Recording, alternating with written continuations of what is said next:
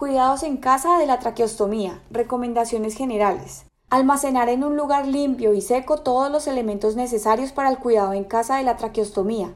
Estos deben estar apartados de los objetos de uso personal.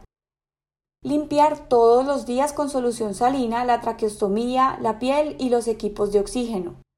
Verificar que la endocánula quede asegurada sobre la cánula al finalizar la limpieza. Aspirar las secreciones solo cuando sea necesario.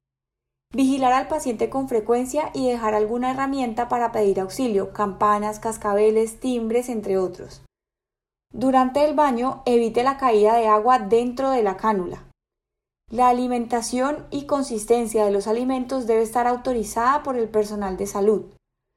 Al suministrar los alimentos, el paciente debe tener la cánula limpia y estar en una posición adecuada. Limpiar la boca con cepillo de dientes o enjuague bucal disuelto en agua tres veces al día y antes de acostarse. Aspire los residuos de crema dental y enjuague si el paciente no puede hacerlo por sí solo. Al salir de la casa debe haber realizado completamente los cuidados de la cánula. Lleve consigo los insumos incluyendo las partes de la cánula. En caso de que no funcione el aspirador, diríjase a un centro de salud cercano o alguna fuente de energía.